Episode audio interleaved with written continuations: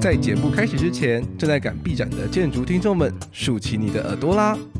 知道大家都为了毕业展览烧了一大堆心血，还有 money，赞助好难拉，宣传也好辛苦。这一次，建筑家 Podcast 来免费帮你们宣传毕业展览喽！快发挥创意，录下三十到六十秒的声音档案，大声说出自己细琐的毕展资讯，就会在后续节目中露出哦。详细活动资讯，详见建筑家 Podcast Instagram。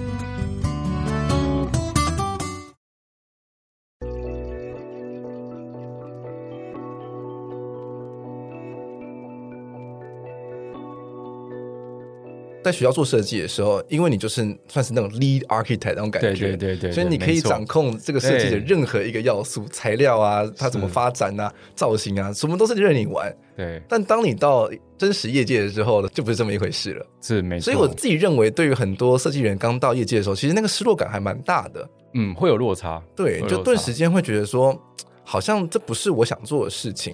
呃，其实其实啊、呃，我也有听过哈，就是前辈有给我一个观念，就是说，就像刚刚翔仔提的那个部分啊，嗯、就是说，哎，我会落差很大。那这前辈就跟我讲说，哎，你可能做了一个阵子之后，你会在你的这个工作环境面找到一个你自己小小可以可以啊、呃、存在的一个小天地这样子。嗯、那你去找到那个件事情，搞不好可以维持你一直在这个行业里面。欢迎再次收听建筑家 Podcast，我是祥仔。这周是很久没有更新的新肝报道单元，一起来挖掘建筑业界新鲜人在做哪些新鲜事。那这周呢，其实很可惜，就是我们没有现场的录影，不然的话，大家就会看到说，哇，真的是有个帅哥莅临到我们录音室里面呢，稀可稀可。好，那我们一起来欢迎大勇老师。哎，大家好，我是黄建勇，大勇老师。好，那为什么我今天会要邀请大勇老师来到我们节目中？其实我跟大勇老师的渊源也算是蛮久远的。对，没错，就是那时候我还在台科大读大四的时候，对，他那时候是他第一年来台科大里面教书，对，第一年进入学校，没错。对，对，然后所以他就是跟我说，哎，因缘巧合的就认识了之后，然后就问我一些台科大有什么好吃的东西啊，或者是就是建筑系的系馆在哪里啊之类的。对，然后就后来就陆陆续续看到大勇老师就推出了很多一系列的课程，然后说，哎。这是一个很特别的，算是职涯发展诶，跟很多人都非常的不一样。对，是没错。对，就像说很多人都说，诶，毕业之后就是要去事务所啊，然后就是蹲一辈子这样子。然后可是大勇老师他是除了在事务所做一阵子之后，就开始从事一些教职的工作。对，不管是在学校里面啦，或者是在这些补习班等等的一些尝试。那今年他又推出一个很新的形式。那这个形式我们在晚一点节目中会跟大家带到。那首先呢，想请我们大勇老师跟大家自我介绍一下。好，嗯、各位朋友，大家好。嗯、呃，我本身呃是台科大毕业，好，然后硕士是淡江。那呃投入呃刚刚翔仔有提到嘛，就是我从职场到教学的这一块，在过程里面大概包含了大概呃九年多，这快将近十年的时间这样子。对，那前前段应该是说工在职场。啊、呃，从退伍到职场的过程大概是三年到五年的时间啊。对，那当然，呃，我从呃退伍准备考试，考上建筑师，大概是花了一年多的时间考上。这很厉害耶！没有没有，现在有很多人一毕业就考上了。想一想，我真正毕业了，差不多三四年了，结果才过一科而已，真的是烂到给炸掉。哦哦哦、不会不会，因为什么时间考上都是可以的啦。是，是，是，对，只是现在很多刚毕业就考上。真的是蛮强，真的是很厉害。对对对对，是时间管理大师。大家都是，我是呃，我自己大概花了这一年半、一年多的时间啊。嗯、对，那中间当然还是有在事务所工作啊，也有到上海出差的经验，这样、嗯、也是边工作边准备的状态啊。对，我觉得这很厉害，因为很多人呢，一年之间过，基本上都是可能是全职考生这样子。呃，这种状况下，应该说我我的优，我应该说我比较呃，算是稍微轻松一点的部分，就是我的术科准备时间蛮少。嗯，对。那因为我我大学跟研究所时期很常手绘，OK，对对对，所以呢，我只要去了解他呃建筑师的考试，他重视的是什么，对，那我就是省略了很多练习的时间，这样子。嗯、对对对，是了解。大部分都在念书啦，学科比较烂一点。读书的部分确实蛮痛苦的，真的。大学翘太多课。我今年也开始在努力的想要尝试去多考过几科，开始读书。对，是。然后就是可能真的是事隔三四年，然后再次拿起一些什么结构课本啊、法规的书打开来看的时候，顿时就觉得说，体力跟心力都是一个考验。真的，就是就突然间想要再次投入。入到那种就是读书的那种状态，真的很难，很难啊！是啊，对对，没错，就是你要让自己就是静下来，然后说好好读书三四个小时，就开始就是啊，公司的 email 又来了，什么事情又来了，什么事要处理。上班时间基本上不太可能看书啦。嗯，对啊，对啊，上班时间这么多的事情，如果又是专案的话，那就更忙了。对，那上到下班回家之后，大大部分人可能还要加班，就那种已经。精疲力竭了，就甚至也不会想要再打开那些课本来看。没错，没错。所以就顿时间考建筑师这件事情，变成是一个很难的事情。呃，应该是说方法，嗯，然后跟自己的节奏啦，嗯、对身那个时间安排啦，身体的状况这样子。对，所以这是我相信大家如果听完这一集之后，应该会很有收获。就是对于就是今年很多，我相信很多大四可能快毕业的同学，或者是说现在三四月刚好是很多补习班刚开课的时候，没错。大家对于考建筑师这一方这个。东西应该有很多的疑问，那我们相信在这一集节目之中也会陆陆续续的跟大家一点一点的跟提到，然后说明这样子。好，没问题。对，那在节目开始之前，我觉得当然不免俗，大家都是建筑人，一定要问一下说，说为什么会踏上这条不归路？呃，会呃，应该说会踏入建筑，其实回到追溯到国小的时间啊，我会开始回想说，其实每个人的。过程啊，其实都有迹可循的。对，像像我在国小的时候，我的基本上我的学科是蛮烂的，啊，常常考试也不及格啊，不然就是啊，有时候都没去上课这样子。但是我只有一一一节课一堂课哈，就是永远都会在现场，就是美劳课。哎呦，对，我只要是美劳课呢，都是那种冲第一啊，然后很乐在其中的。是，然后或者是那种学校不是都会有布置比赛嘛？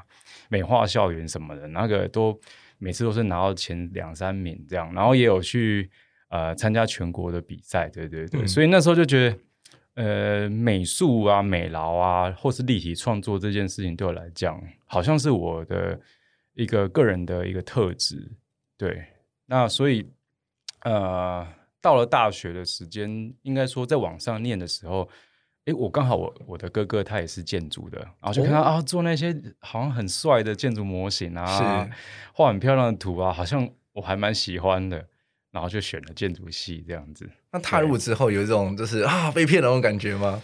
呃，其实踏入之后，其实我我我我应该还我还我这我还蛮享受这个过程，是对，对，因为我我大像我在我本身也是台科大嘛，好是我在台科大的时期，我几乎。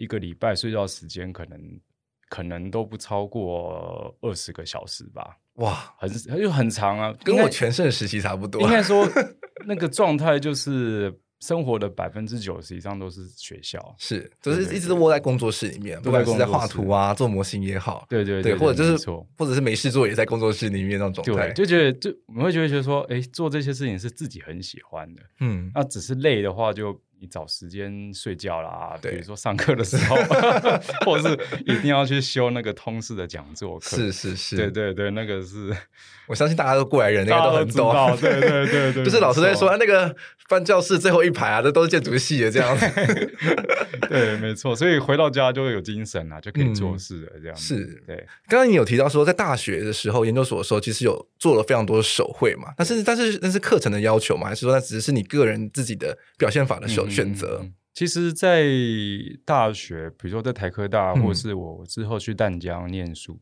我觉得我过程遇到，当然电脑的技术啊、呃，也是同时并行的。好，但是我我遇到的设计老师啊，都蛮支持我说我我自己想要怎么样表达我的设计，嗯，对，然后包含我的最后呃研究所的设计也是用手绘，然后其实我在毕业后大概一年多有办了一个小型的手绘个展，哦，对对对对对，然后那时候就觉得哇，做这件事情好像也没有人跟我讲，嗯，你应该要去做这个东西，然后好像没有跟你讲说做这件事情到底是好还是不好，嗯、只要你。我后来发现，就是只要我喜欢，对，然后我觉得我可以在里面找到一些成就感的话，对，哪怕是这些都是筹备的费用都是自己负责的这样子。嗯、对，那应该算是很特别的吧？你是办在什么样的场所？有点好奇。嗯、呃，其实因因为那个是算小型的一个个展，嗯、然后那个个展也是有结合一些酒吧的空间。嗯，对对对。那这个酒吧其实它有不定期会。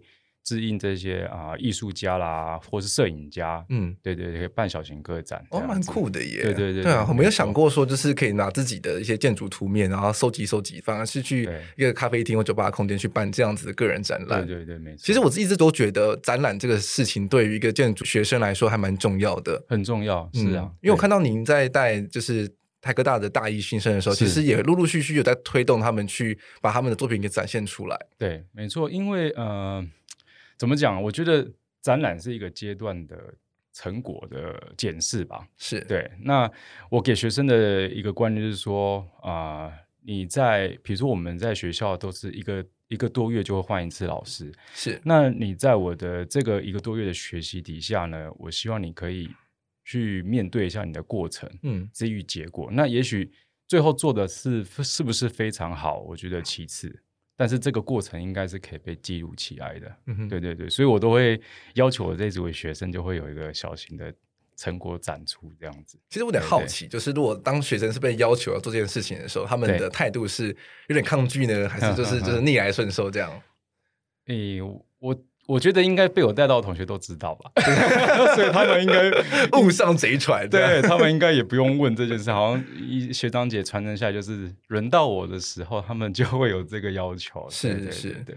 不过也是有学生会觉得压力大了。嗯，对对对。其实我可以理解，就是这让我想到说，我之前去美国交换的时候，他们每一学期的时候都会有一种类似开学前，对，都会有都会有一种像是学期夜这样子的的那种夜晚，然后就是他们每他们会把上个上个学期就是。是每一组去选一两个好的作品，对，然后就在工作室这个场所里面把全部布置出来，对，等于说就是你各个年级的学生就可以在那个夜晚看到不同年级的学长姐在做什么样的作品，然后就大家可能就是 have a drink 啊，然后就是 chill，然后有些人在。Live band 啊，这样子是一个很、嗯、很放松的的夜晚，但是你就同时间可以去看到说，哦，原来我可能下个学期要做这样子东西，啊啊、或者下一年要做这样子东西，嗯、然后可能是什么样的成果。对，同时你也可以去学习到说，哎，不同年级他们可能会有什么样的表现法。对，所以我一直觉得说，其实展览对于一个系所里面其实还蛮重要的。对，那当然不不单单只是说毕业展览，是因为因为毕业展览，我觉得那是另外一个 level。对，但是在一个学习的时候，每个学期的成果展现，我自己觉得是。对于低年级的，或者是说刚进来建筑系的人，其实算是一个很好的的学习的机会。其实香仔有讲到一个很重要，就是说这个展览也是一种传承吧，就是让呃，也许是学弟妹或是新进的学生，他可以知道说，哎，我进来，我可能有一些东西可以参考，嗯，我可以预先知道说我们学校到底在做什么，包含我们暑假有办了一个。呃，大一的双年呃双呃两个学期的成果展出哦，挺好的。对，所以大一的新生他们来报道的时候，嗯、跟家长来的时候，他们就会知道说，哦，原来台科大大一呢可能会有这些的作品啊，这样子。嗯，就是地狱大门打开了。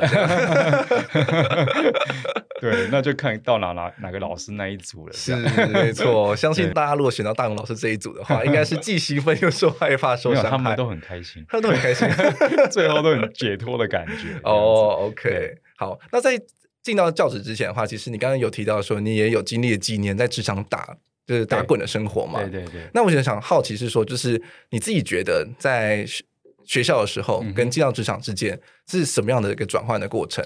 呃，我觉得在学校比较像是没有人会跟你讲这件事情的严重性啊、嗯、对错啊，也不需要为谁负责，是顶多就跟毕业训练老师吵架这样。对，顶多是说哦，我可能这学期比较混啊，嗯、不是比较认真啊，分数高低的回馈这样子嘛。是所以我觉得学生比较多时间是在为自己负责，嗯，还有为自己的学涯生活去做规划。不管你要参加社团，还是说你要去选修旁听什么课这样子。嗯对，那所以在学校的过程，你不会知道外面啊、呃、风风雨雨的事情，所以呢，进入职场之后才知道说，哇，原来就是开始遇到工作就会有责任啊。是，好，那我觉得进入职场就变成说，你是在什么样的位置，什么样的角色，责任就不太一样。嗯，特别是你可能刚进一个公司的话，可能有半年的适应的适应工作模式啦，或是适应你啊、呃、你的主管的老板的一个时间。嗯，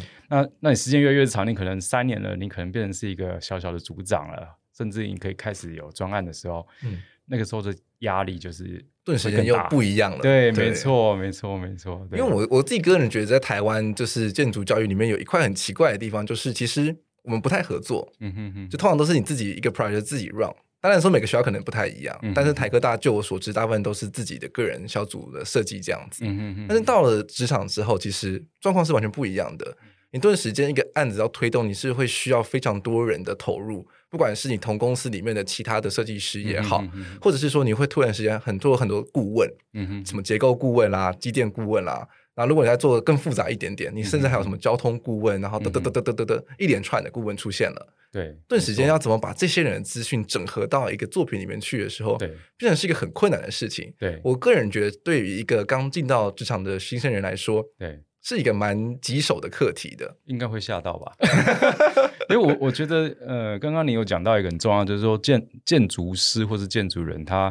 在一个案子里面扮演一个很重要的整合的角色嘛，因为我们会有很多的副委托，然后也许你会有组员要怎么帮忙你等等，嗯、所以那个责任是压在你的身上的。对对，对尤其是当你是一个小组长的时候。对，然后很多时间你可能来不及处理设计的问题，都在处理公部门的问题啊。对，我很懂。对啊，然后可能最后你能好好做事的时间，可能已经下午三点。三点过后是对，所以不得不就加班这样子。这个真的是说到我的心坎里。对，就觉得说到底在忙什么？为什么电话接不完？然后对，一下都中午了这样子。对，然后可能在打打公文啊，然后就做做简简报啊，然后就哎，我好像一个已经一个月没有打开那个 CAD 的画图了。对对对对，没错。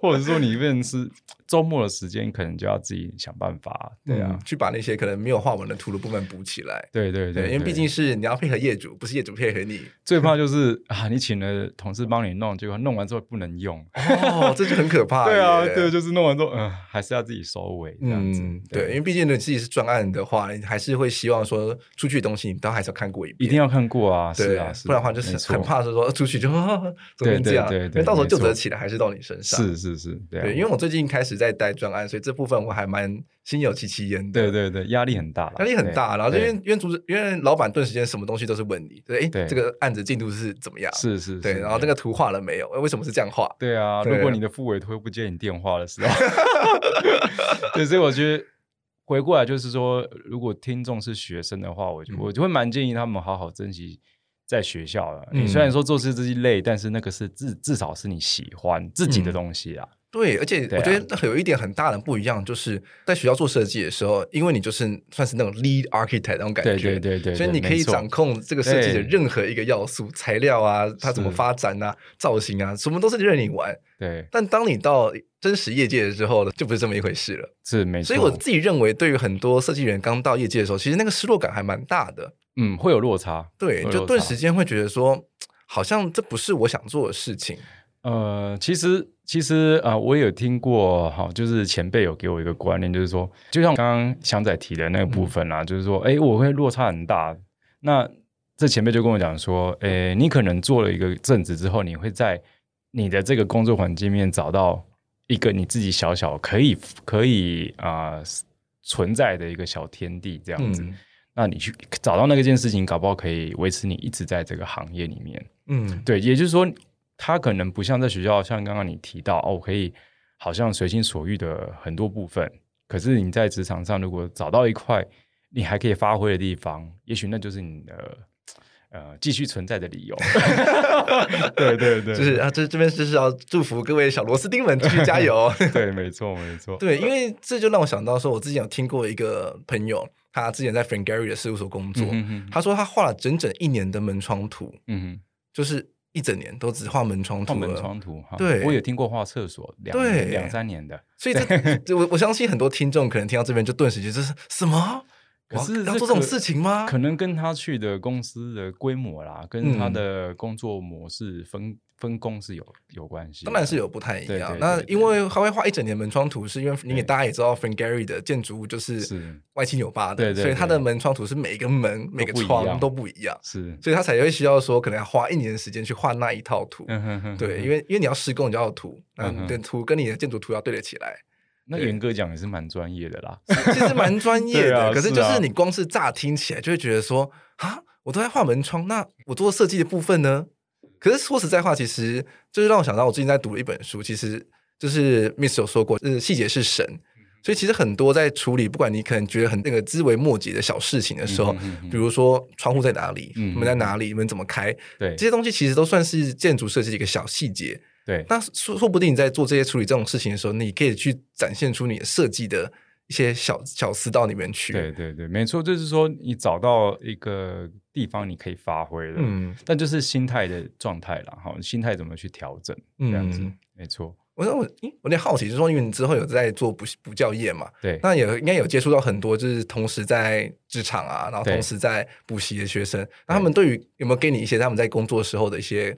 不管是心得也好，压力也好的一些反馈，当然有啊，就是包含，因为我的学生什么年龄层都遇过了嘛，是，从从二十三岁到七十几岁的都遇过了，对，对他们来自的背景也都不太一样，对，那呃，比如说二十几岁的学生，他们可能在事务所遇到的就是做不完的报告书啦，嗯、画不完的 CAD 啦，对，这样子，对，然后如果说是比较。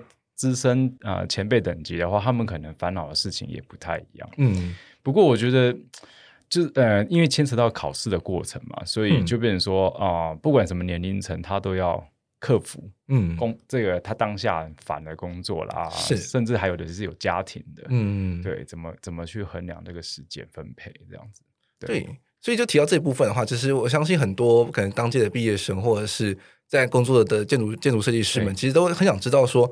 到底为什么一定要考那一张建筑师的证照？啊、其实这个应该是说，呃，这个牌有那么重要？这样子，嗯，对。那我觉得应该是说，你在准要准备要考，决定要考这件事情的动机吧。这个动机，像我做，我不管是要啊啊、申请学校啦，或是申请一个公司等等，我都会想一下，哎，我做这件事情的动机是什么？比如说，我决定要考建筑师，我可能会想到。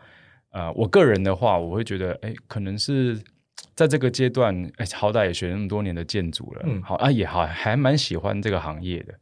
那好像应该要给自己一个比较明确的一个身份，嗯，好，那但是这个准备建筑师，当然不是只有那张牌照啊。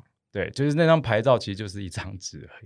对对，你去现场，你去那个申请，哎，这么快就拿到一张纸了，这样。对，就呃，裱框起来挂墙上。对，就这样。但是就就很怕同学，如果只是把建考建筑师牌这件事情放当成是一个目标跟结果的话，我觉得可能要反过来想想一下，你考的这件事情的过程。嗯，对，我觉得这个过程蛮，我自己还蛮喜欢的，因为这个、嗯、呃，比如说我在。准备建筑师的时候，我很多时间都在念学科。OK，好，对啊，因为在大学的时候就没学好，嗯、这跟大家大部分人都的烦恼都不太一样。然后这时候你就觉得哇，原来考准备建筑师的过程好像也可以学到一些东西，是帮自己做一些整合。因为毕竟你要学结构、学法规，对对，对，所以就算是补充一点自己上班时候漏掉的部分。对对对，然后也另外一个也是呃，修炼你自己的呃定性吧。耐力啦，还有专心度啊，因为那个要念的量真的是非常的多。我个人、听过一个想法，他们是说学科的的范围就是没范围，所以你也就是只能尽力而为。对啊，我像我的构造，我就念了蛮念念念了蛮多啊、呃，大家都讲说，哎、欸，那个一定会考的东西，这样子。但是我那一年考到一半睡着，考睡着，因为太难了，就是那个怎么，哎、欸，好像有几题是问你说那个门。呃，木木门窗的施工顺序还题组，然后连续两三题。Oh my god！然后那变成说每一题怎么都不是我念的那个东西，不是要考一些基础啊，什么功法，什么地盘改良，怎么都不考这个。对，结果又考一些很实务的东西，然后就写到睡着。是，对对对，睡了十分钟都起来继续写，还好到最后有及格这样子。对对对，我我我自己觉得构造是全部里面最简单的，因为那是我唯一给我过的一科。啊，你这样讲，搞不好有人是因为构造没过。也是，对啊。对对对，就有时候是运气啦。对，因为那一年特别难的话，或是特别简单，对对对，可能就会因此就过了。对，没错。就必须说考试你是努力八十分，剩下二十分真的是看天。对，那刚好那一天你就像我，我法规过也是也是算是有烧香，因为我就在去考场的。车上之那个过程里面，我看到了五个考古题，OK，全出，全部出来了，全部出。然后就说啊，随便看了五个考古题全出。然后那时候法规也是六十几分哦，地空地空就过。其实说实在话，建筑师考试就是你只要有六十分过，就是 OK 了。对啊，其实及格都没就好了，分数其实其次啊。对，没错。那像是你你你刚刚有提到是说就是。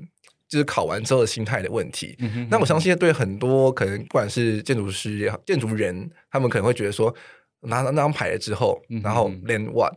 嗯哼，是不是就真的在公司里面可以呼风唤雨，然后真的就变很厉害，变建筑大师这样子？嗯、我觉得应该不是呼呼风唤雨，应该是被使唤。因为我就像我自己，我嗯，我我自己考上建筑师之后，我进入到一间建设公司，是好，然后底下有我们自己的事务所，这样。那我觉得说，当上建筑师之后，好像好像责任更大了，因为什么人都问你说，反正这是你做的哦，对。Okay 然后营造厂也问说，哎，这是你画的，那你去现场处理一些问题。诶然后现呃现场卖房子的也问你说，这个是哪个建筑师弄的？所以就自比自己啊，我觉得好像就是被使唤了，好像没有呼呼风唤雨这样子。嗯，就只能说他是给你一个认证，就是说认认认可你的这些专业技能了。对，然后但是你的责任相对起来也会变增加。没错，不过我觉得，呃，也许会有一些使命感啦，就觉得说，呃，毕竟我们假设是一个建筑师的话，你可能画出去的图啦，你或是你发出去的公文啊。之类的，你可能会更小心，对，因为你是一个代表公司的一个身份嘛。嗯，对对对，我觉得这个部分可能会有一些成长啦。嗯，对啊，这种是心态上面。对对对，心态上面，嗯，对。因为我自己还没拿到那张纸，所以我还没有办法很明确的跟大家分享，是说拿那张纸之后的的感觉怎么样？哦，这感觉呢，大概你考上 考上后的两个礼拜会蛮风光的，嗯，因为你会先被洗白哦，恭喜恭喜恭喜！接着接着你半年后大家就忘记这件事情哦，就顿时间又回回回归是一个社畜这样。对，就是你还是要还是要面对自己嘛，嗯，对啊，啊，你接下来，所以我我常会我还蛮喜欢问我身边的一些比较熟朋友说，你为什么要考建筑师这样？是。那那你觉得你觉得考考试这件事情，呃，你的动机是什么？嗯啊，你觉得牌你有什么样的计划啊之类的？对对对，嗯，那你有没有听到一些有趣的跟你分享的答案，可以跟大家分享看看？嗯，我遇过一个大哥，他说他考考牌是为了考给他的小孩看的哦，因为他的小孩也是建筑建筑系的这样，真的假的？对对对对对，那我就觉得哇。怎么这么这么神啊？就是先当个榜样，这样子蛮特别的。可是不得不说，就是可能比较高年高龄的时候去准备建筑师考试，其实我自己觉得那个压力还蛮大的。对于体力上，对体力上真的是，因为我自己那时候我就觉得，我如果三十岁以前没考上，我就不考了。真的啊？这你就可以自己定个门槛，就对了。对，因为我那时候退伍已经呃念完研究所退伍已经二十七八岁了嘛。是那时候就如果说啊，如果我要再拼。好哦，身边好像很多人都考了十几年啊，哦、考到考到小孩都生完了这样子，然后就说啊，我觉得好压力好大，是对啊，他说啊，如果拼这两年没有什么成效，我就不考了这样子。嗯、对，那现在因为又改改成滚动制的，顿时间你没有借口说不考了，因为你的成绩一直都在。其实这个制度某方面来讲，可能对有些人他是分年的。准备可能是有些好处了，是。对对对，只是说时间可能会拖比较久。对，就是因为我之前听过很多朋友，他们就是说哈，我这是四年，这四年没考过，然后就爽，这样子。比较干脆一点，对，比较干脆。但是顿时间突然觉得 哎，滚起来了，然后就无言无尽，对，变成日常生活一部分，持续滚动，持续准备。对，好，那回归到就是大勇老师的自家发展上，其实我相信很多人会很好奇，是说为什么会就离开建筑业界，然后投入到就是教学工作里面？嗯哼，呃，应该是说我从呃会进入教职是原本我工作了大概三年多，是好，那时候就想说还蛮想再出国看看的这样子，然后就打算。呃，开始准备作品集啊，托福啦，然后再申请国外学校，再去，也许再念其他相关领域的研究所这样子。那我觉得这真的，一路以来都是一些缘分啦，哈，就是机缘，就遇到啊，比如说呃，台第一开始其实就是台科大的系主任就跟我讲说，哎，要不要来带个一学期的课啊.帮忙一下？我当然说啊，可以啊，反正我现在也还在准备托福啊，是，我也在准备作品集，刚好有空。然后大一学期之后说，嗯。那你明年能不能继续？对对对对，然后就这样子啊、呃，就受到了一年的聘书了，这样子。哦，OK。对啊，那这这个时间其实一门课应该也还好，不至于影响生活太多嘛。嗯，那就是啊，OK，继续准备。然后同时啊、呃，补习班啊也找我去开始去北中南跑啊，教书这样子。嗯，对对对。然后这件这件事情就呃慢慢的延续，它变成有一些责任的，因为你在这个位置这个角色。对，然后呃，过程中可能也有在思考，因为你在一一边在准备两呃，可能在准备出国啦，然后你可能会接触到不同的资讯啊等等，遇到人事物可能有些改变这样子，嗯，所以就慢慢的就是持续留在这个位置上，然后持续去做教学工作这样子。嗯，其实，在教设计的过程，让我想蛮多事情的，嗯，对，然后呃，你有时候会觉得说，呃，计划好像没办法想那么远的，嗯，但是。好像你可能啊、呃、计划一两年，可是你今年发生一些事情之后，你就会停下来说：“哎，可能毕竟我们也不是二十出岁的小毛头，就是觉得哎，这个时间对一个人来讲，可能要想一下怎么使怎么去利用它。OK，对，就觉得哎，好像可以有其他的一个配套，然后就觉得说，哎，好像也不一定要准呃原本的计划，好像也不一定是不能完全改变的，嗯，可能会有一些。调模式的调整，嗯哼，对对对，然后就开始想，哎，也许我还是可以。在这个领域继续发展，嗯，这样子是。那大家其实应该都已经知道，说就大勇老师在做哪一些工作。就同时，一方面是在台科大里面教设计课之外，对，他有在一些补习班里面去教数科。就大家在建筑师考试里面大魔王，就是复地计划跟建筑设计嘛，对不对？对，没记错的话是。对对对，这两科没有 大魔王，很多人过不了，就是一直卡在这两科了。那我有点好奇，就是能跟大家分享一下，这这两科其实遇到学生上最大的困难点在哪里？嗯。嗯，最大的困难点啊，我觉得应该是说，很多同学他上课听得懂，但是他不知道怎么画。OK，他不知道怎么下笔。是，对对对，特别是可能有一些是非本科系的学生，那他突然要面对一个啊，给你个题目，然后你要有建筑计划啦等等，你要发展一整张啊 A one 的图说，对他们来讲，其实没办法马上。会有成效，是。对对，变成说要需要更多的时间。然后第二个就是手绘不太行的哦，对，因为可能在电脑或哎在大学或是在工作的方面，他都是电脑比较多，嗯，对他变成说哎，这段时间让他去画图，不是说不行，只是说他比较不熟练，是。对，因为手绘本来就是一个一个身体的技能，生巧的，对对对对对对，没错没错，所以我才说我准备数科。相对于轻松，是因为我一直都在手绘哦，对对对，所以速度什么都还 OK，还 OK，对，嗯、没错。那另外呢，还有还有哪些问题会常遇到的？呃，另外就是有些同学他可能会先准备学科，对。对，然后当然现在比较没有那个问题啦，就是说以前是四年嘛，然后他们都拖到可能最后一两年才开始准备数科，哦，哇，这真的就是那压力就很大了，对对对对对，他就是。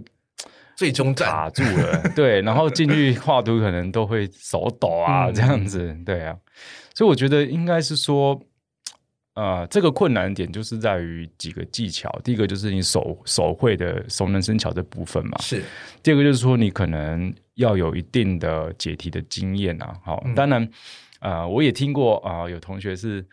啊，只画了两张图，然后就是考过了，啊，刚好就画，就刚好就考出他练的那个题型啊，或是建筑类型这样子。了解，对对对。但我我是比较保守，我就觉得说，你可能要至少了解一下近近十年的考题趋势啊，到至少这十十年的考题你都画过了之类的这样子，然后找老师帮你看图这样子，对。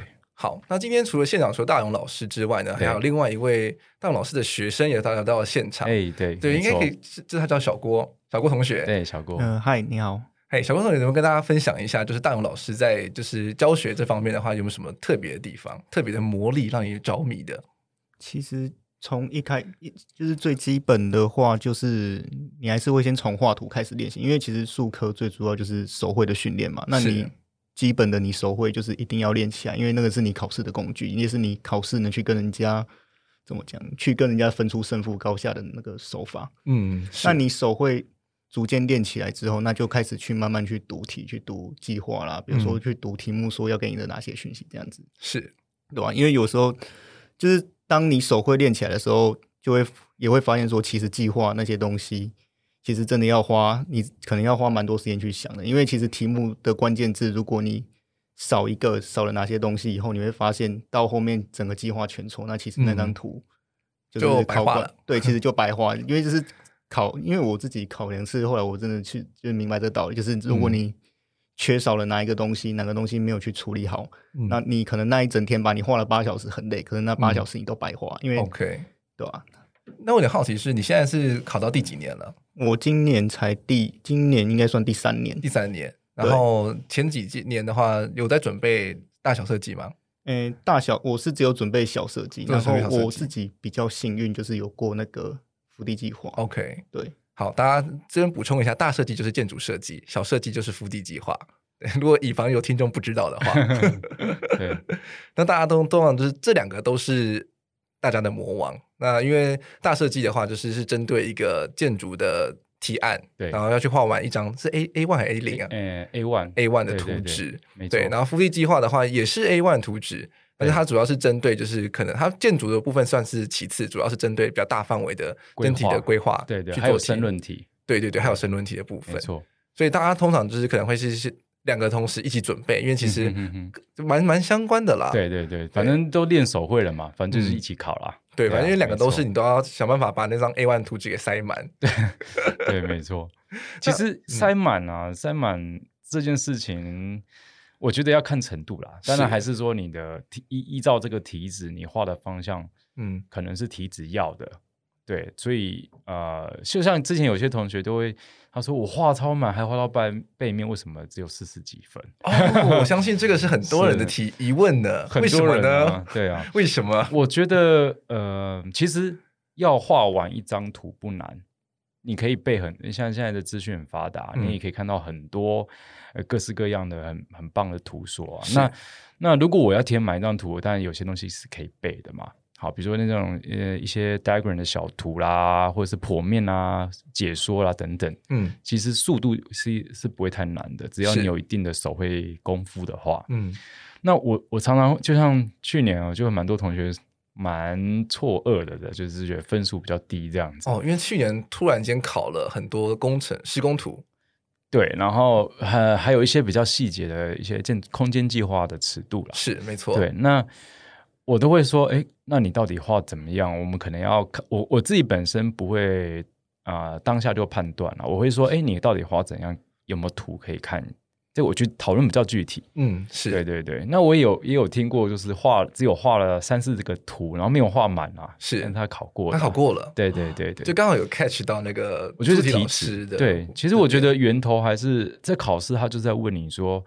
这个题目你觉得比较重要的是什么？哦，对，那如果说我什么都要回应的话，当然你可能可以画个一整天，甚至画到隔天都画不完啊，因为建筑牵涉到的部分太多了嘛。嗯，但是这个这么短时间，只有四小时跟八小时，你觉得什么是重要？我觉得这是考试在问你的。嗯哼，对啊，所以我我通常在教书，我都会带同学走是题纸，那我们再来想，我们应该要画什么图。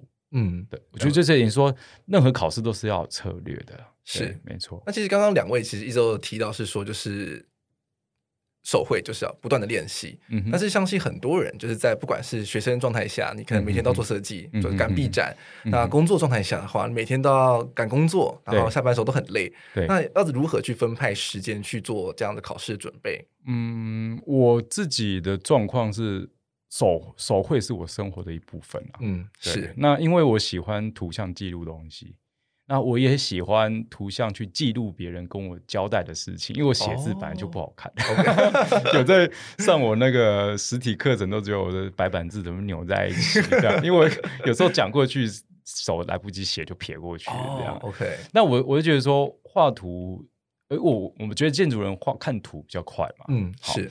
那所以我就会训练自己画很多的小图去记录，对，那我觉得这个是无形中我变成是我不用刻意抓一个时间，好，我开始来画手绘，那你会有压力啊。嗯哼，好，那如果说你是手绘比较呃陌生的学生的话，我会建议你至少可能两天 sketch 一下那个杂志啊，或是网络上面看到的图片啊，就是去练手感。是对，这个我觉得算是就很像是在学语言一样啊。如果你一天没有碰的话，可能就生疏了嘛。是，对没错。那小郭同学想问你一下，就是那你上了大勇老师的课的时候，他如何帮助你去不管是做小设计的准备或大设计的准备？帮助吗？其实帮助就是他从破题开始，因为其实考卷拿到以后，就是要么我们会最基本会准备荧光笔，因为我们就是要进考场的时候，我们要把 keyword 把它全部圈起来。是因为我们有时候你不带。你没有把它圈起来，你可能读完一次考题以后就忘了，对，你就会忘了。然后结果你可能一画下去，当你要回过头来发现啊，完了来不及，我已经画下去了。哦，就是对，对，这个是就是之前考试会发生比较严重的状况，所以就是先从荧光笔把重点圈起来后，我就告诉我自己，好，这些是我自己要去注意。嗯，那我考试接下来我在写准备要写计划或者在画图的时候，我要去注意这些点。那我要去。画哪些东西？我空间量要算多少？那我要盖几层？楼层分配要怎么分配？量体要怎么配置？嗯、是，那就是它其实就是一个一个步骤这样子。Keyword 抓到以后，那把 Keyword 记录起来，然后就开始编排你的计划区，然后你的配置图里面，嗯哼，立面啊、灯角、小偷这些，那我们大概就会知道。那就是大概大大致上就是会围绕着那些 Keyword 的方式来下去画。OK，基本上不会。差到哪里去？除非是真的，一开始 keyword 你抓错，嗯、或者是没有抓到重点，或者是你忽略了，你觉得它不重要，那就对，就考试就跟你说不好意思，那你这一张可能就不会过。嗯、是，那我相信对很多同学来说，其实比较害怕的是，就是好像很多补习班会倡导说，就是要背图，就是你脑袋你要你要好像背很多的这些 diagram 啊什么之类的，你才有办法考过。那实际上在做大的设计考试的时候，有必要这样子吗？背图哦，我自己是没有要求学生去背这个啦。嗯，但是我是我觉得呃，看那些小图或者是说参考别人图是一个开始。是好，那如果说你完全没方向，当然你也可以临摹那个同学的图啊，一整张画完都没问题。嗯、但我觉得到一个程度的时候，你可能要回来看一下你现在画这些图啦，不管是大图、小图、透视啊、剖面啊，它它到底背后的。呃，意义是什么？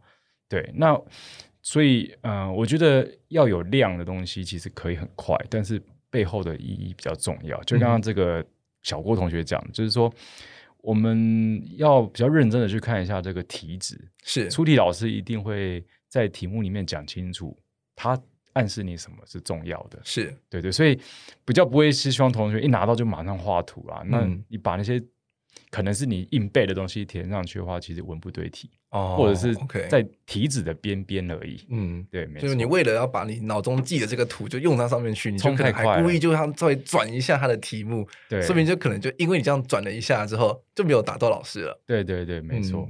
那最后一个问题，相信很多人跟我一样有这样的问题，就是到底建筑诶，敷地计划老师们在意的是什么？建筑设计老师们在意的又是什么？哇！这么专业，这个问题还蛮厉害的，因为因为啊、呃，有一个状况就是，有些人考得过复地，考不过，哎，考得过复地，考不过设计，对啊，然后就有人是反过来，对这样子。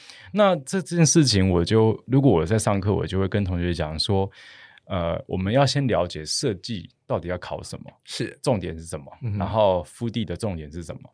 好，那我觉得复地它，你看它时间少。可是有的时候考题基地又更大哦，很大。比如说一个边长可能两百三百公尺的，刚好去年的腹地又是一个超大基地，对，大学校，然后你要把对，所以然后就学生就吓到了，一个大基地里面又要塞一大堆有的没的量体，还复合式，什么都还停车停车，然后什么都来，文化馆什么馆，然后什么又又要篮球场啊、公园啊，里里扣扣一大堆机能，没错。然后设计诶，基地稍微小一些，但是考八小时哦，对，蛮怪。那所以我们我们就来。看这个逻辑，他是说时间短考你大，那到底为什么会这样呢？那所以呢，就变成说，我觉得复地它比较像是在看一个呃嗯，比较像看一个组织的概念。嗯、好，那组那分复地有一个很重要的点，就是你要区分区的概念，是你要先进行分区。好，然后再来就是你这个，它可能会给你很多的建筑物嘛。好，那这些量体你可能要进行属性。区分，OK，好，在哪一区啊，哪一个属性区分等等。第三件事情，我觉得就是要你要你要整理出一个很明显的、很清楚的架构，是可以把人流、车流，甚至你的卸货啦这些东西讲清楚。是，好，然后第四件事情，我觉得是开放空间，把它凸显一下吧，因为我们在呃绘制的时候，一定也会去注意到开放空间可能。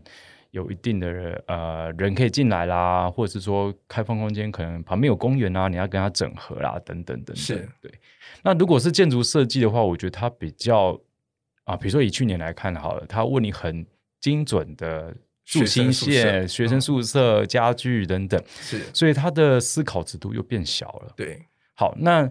呃，我们在画配置的时候，有时候会把一楼画出来嘛。好，那应该是说百分之九十五以上学生都是这样做的。对，好，那有一些学生是他会画一个屋顶平面的配置图，是额外再画一个一楼平面。好，那这个方法也是有人画，但我如果我觉得时间都不够，那我就直接画一楼平面就好。嗯、好，那那这个里面我觉得更细节啊，因为如果是呃建筑师来执行这个基地上的规划，你可能要思考。呃，基地分析嘛，哈，哎，当然是两个考，呃，两个方，两个考题，他都会注意基地分析啊，哈。那你基地分析完之后，你可能开始想啊，我的我的空间量啦，因为他题目不会给你啊，你可能要算一个人多少平方公尺啊，嗯、然后附属空间，所以你会有一个空间定性定量的 list，所以你要把它列清楚，到底要处理什么？OK，对，然后再来就是，哎，你可能要结构概念啊，你要画出。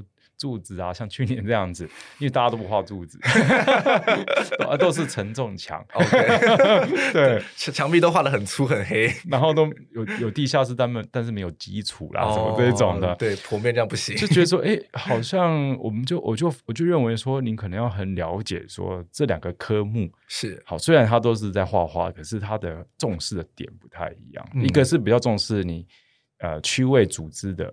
那、啊、另外一个是重视你可能会有空间尺度的空间量的。嗯、甚至细节的构造啦，这些东西，嗯哼，对，是没错。好，那我相信大家其实应该很想要再继续多问一下，到底 敷地跟建筑设计该怎么去学？那这个时候就是这边有个好康要跟大家分享，对，就是大荣老师呢，他有推出了一个线上课程。对，那从现在你听到节目这一刻开始，其实已经有在开始公开的募集学生去报名参加。对，这个募集的就是所谓的早鸟优惠，就是有相对应的折扣给大家。对，那这个折扣会一路到四月的。二十一号中午为止。对对。那如果大家是想要更进一步的了解复地计划跟建筑设计是如何考过的话，对，就非常推荐大家去选线上课程的。对。那为什么要选线上课程？其实你就无时无刻，你只要有手机、有电脑、有笔电，你在自己家里面，或者或者说你在可能公司偷打混的时候，你都可以打开这个课程，马上观看。而且呢，好处就是你是无限观看次数的。你有一年的时间，十二个月的时间里面呢，你都可以无数次的点开相同的课程，对，一遍一遍的有看。是，同时间呢，而且它还有专属的课后服务。对对，所以就如果你们有什么问题的话，也不用担心说啊，只是看个课程就结束了吗？那如果我画的图好不好，能不能过，我都不知道。那这课后服务就会是你的小帮手，那你可以进一步的去解决你脑中的烦恼。对，好，那大勇老师要不要来继续推广一下你的课程？嗯，其实其实刚刚你提到那个重点都有讲到了，那我是觉得说，呃，不管是实体课程或是线上课程都有好处。是，好，那那我我推出的这个线上课程，其实因为我我本身也比较喜欢线上课程，因为我的生活步调啦等等，嗯，我喜欢自己安排。是，好，那线上课程它这个我们这次推出的这线上课程的好处就是，当然你会有考古题的训练嘛，哈，就是。精选的试题的考古题，好，那比较重要的是听完课你可能会懂，那听完课之后比较重要的是你开始要去画一些东西，好，那在这个我们的这次的推出课程里面有提供了一些架构的方案给，跟以往教学不太一样，就是你可以先知道，诶，可能有哪一些方案可以参考，让同学，诶，比较没有方向的同学他可以知道说，我可以先这样子操作，好，那另外一个刚刚祥仔有提到就是。课务社团嘛，就是说，哎、欸，你买了课程之后呢，也不需要你只是看完就算了嘛。那你画完之后会有回馈，你就可以丢到社团里面，会有专人帮你服务这样子。然后我就会一定期看到，像去年我就收到了大概三百张，哇，考前两个月三百张，一万，看到眼睛脱窗。哦，那个，但是。大大家都很急嘛，因为考试了这样子，嗯、所以就是一直在传图，然后就发现说临临时抱佛脚的人吗？三百张，对，太可怕，太可怕。但是大家都是抢时间啊，是能帮忙就尽量，所以也收到不少好的结果。嗯，恭喜他们这样临时抱佛脚还不错，嗯，至少过了，过了。对啊，对啊，拼一下，拼一下，是是是，没错。那相信大家都是忙碌人，那如果还在思考说要如何去准备今年的大小设计的话，可以考虑看大勇老师的线上课程哦。对，一个方案给大家参考。嗯，没错。好的，那今天非常谢谢大勇老师，还有小郭同学来到节目中，谢谢，谢谢，谢谢，谢谢。好，那我们下周一见，拜拜。